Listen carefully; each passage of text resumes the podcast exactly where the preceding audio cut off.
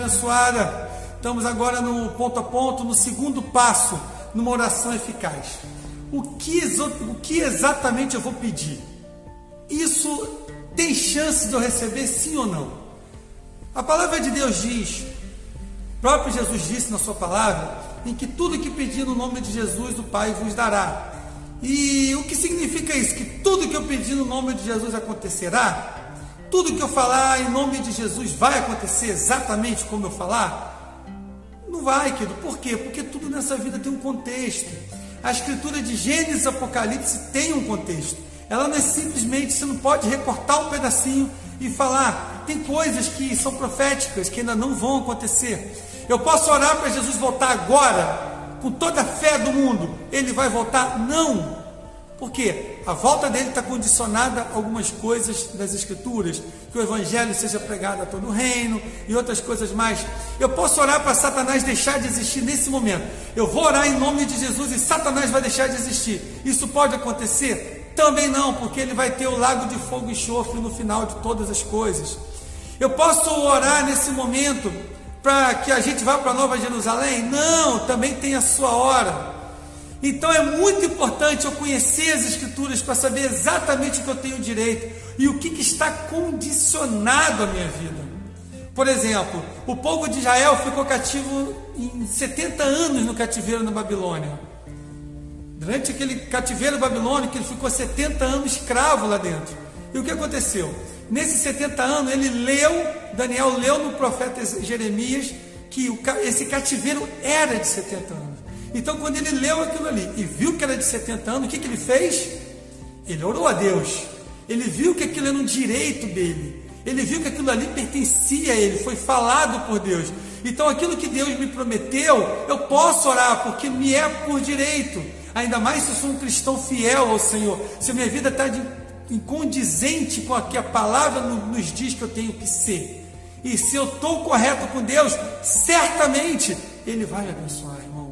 É muito importante a gente compreender isso. É muito importante saber que, primeira coisa, o primeiro crivo que a minha oração tem que passar é pela palavra. Se passar pela palavra, já tem um grande, uma grande chance de conseguir. Então quer dizer que tudo que eu orar pela palavra eu vou receber? A chance é muito grande, irmão. Mas tem a segunda, a segunda etapa nessas coisas. A, a segunda etapa é qual é o plano de Deus para minha vida. Deus chamou um para pastor, outro para bispo, outro para presbítero. E aí? E se eu quiser, se eu estiver orando muito para ser pastor, mas não é o meu chamado, vai acontecer? Não. E Deus às vezes pode me chamar para ser um missionário na África, mas às vezes não é o meu chamado, mas às vezes é o seu chamado. E às vezes eu estou orando, Senhor, me via a África. Não, mas não, não é o meu chamado. Ou é o meu chamado eu estou aqui ainda. Entendeu? Então nós temos que estar alinhados com aquilo que o Senhor tem nos prometido. Nós precisamos entender esse alinhamento, se ele é bíblico, se ele é espiritual na minha vida. A Bíblia diz que o Espírito Santo de Deus mora no meu ser.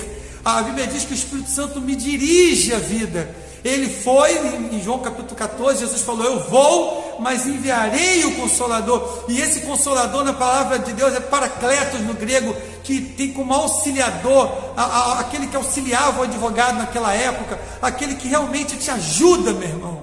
E nós temos que saber primeiro isso: se é uma vontade de Deus para a minha vida, se a minha vida isso se encaixa que eu estou orando. Isso é muito importante eu compreender. E outro passo importante do que eu vou pedir. Eu tenho fé para isso? Eu estou orando para algo muito importante. Vamos supor que eu estou orando para alguém ser curado de um câncer, ou eu mesmo. Deus ele pode curar câncer, eu já vi isso com meus olhos. Ele faz isso. Eu não tenho sombra de dúvida quanto a isso. Ele faz. Agora vem a segunda pergunta: eu tenho fé para isso? Não adianta eu falar com um canceroso, seja curado em nome de Jesus, se no fundo eu não creio. Não adianta eu chegar para Deus, Senhor, me cura, se isso for da boca para fora, se isso são só palavras, se isso significa somente uma vontade humana, se eu não creio que pela cruz eu posso ser curado. Não adianta eu tentar trazer a Deus uma petição se eu não creio naquilo ali. Eu preciso trabalhar isso na minha vida. Eu não estou dizendo que se eu não creio eu não tenho que orar. Sim, mas pode ser que a minha oração demore mais a ser alcançada porque a minha fé ainda não é concreta. A minha fé não é potencial, a minha fé não é uma substancial ainda. Eu não tenho uma fé que é capaz de gerar em mim algo muito profundo para que seja cumprido essa oração. A oração tem que ter fé. A Bíblia diz: a oração com fé, ela transforma uma vida. Então precisamos mudar isso aí. Precisamos também adquirir a fé naquilo que, que eu estou crendo e naquele que pode me dar. Eu preciso, isso está muito alinhado, irmão. Irmãos, a gente tem que estar muito alinhado com o nosso pedido. Se eu tenho fé para aquilo ali, se, e se eu não tenho, o que, que eu faço? Eu tenho que fazer com que a fé, minha fé aumente. E como é que a minha fé aumenta? Ela aumenta pela, ao, ao ouvir a palavra de Deus. E é só a palavra escrita? Não, é aquilo que Deus fala, que nós falamos no passo 1, através das coisas à minha volta. Muitas das vezes acontece uma situação adversa na nossa vida, é Deus querendo dar uma sacudida na minha vida e na sua, meu irmão. Muitas das vezes a gente está dormindo, Deus quer que você vá mais longe do que você está, mas não vai por causa de quê? Está dormindo, irmão. Está deixando o tempo passar, está aqui dando milho aos pombos Entendeu? Está na hora da gente despertar, está na hora da gente fazer acontecer, está na hora da gente levantar, está na hora da gente começar a agir. Todo cristão ele tem que ter um princípio ativo muito grande, não só na oração, mas na prática. E mesmo quando não tem que ter a prática, porque Deus manda calma e saber ouvir a voz de Deus.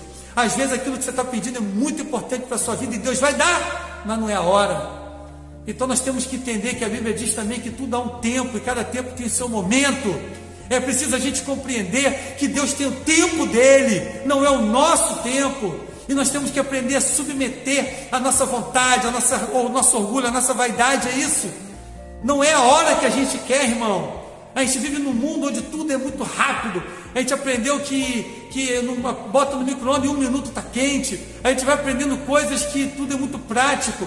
Só que Deus, ele trabalha no tempo dele. E, e por isso, e se esse mundo tivesse correto, não tinha tanta coisa esquisita acontecendo à, à nossa volta. É um mundo que tem mais tecnologia, é um mundo que tem mais informação, é um mundo que tinha tudo para ser o melhor mundo da história. E é um mundo que tem mais crise de ansiedade, depressão e suicídio na história da humanidade. É um mundo que tem mais falta de ética. Irmãos, é tempo da gente entender que para Deus cumprir na nossa vida, nós temos que participar dos princípios que fazem que essa petição seja alcançada. Então nós temos que analisar muito bem o que nós estamos pedindo. E Tiago é muito claro: pedis e não recebeis, porque pedi mal para o seu próprio deleite. É muito importante a gente compreender exatamente o que Deus quer para a nossa vida. E para isso eu preciso saber. Por isso que é importante eu parar, pensar o que, que eu vou falar antes de orar.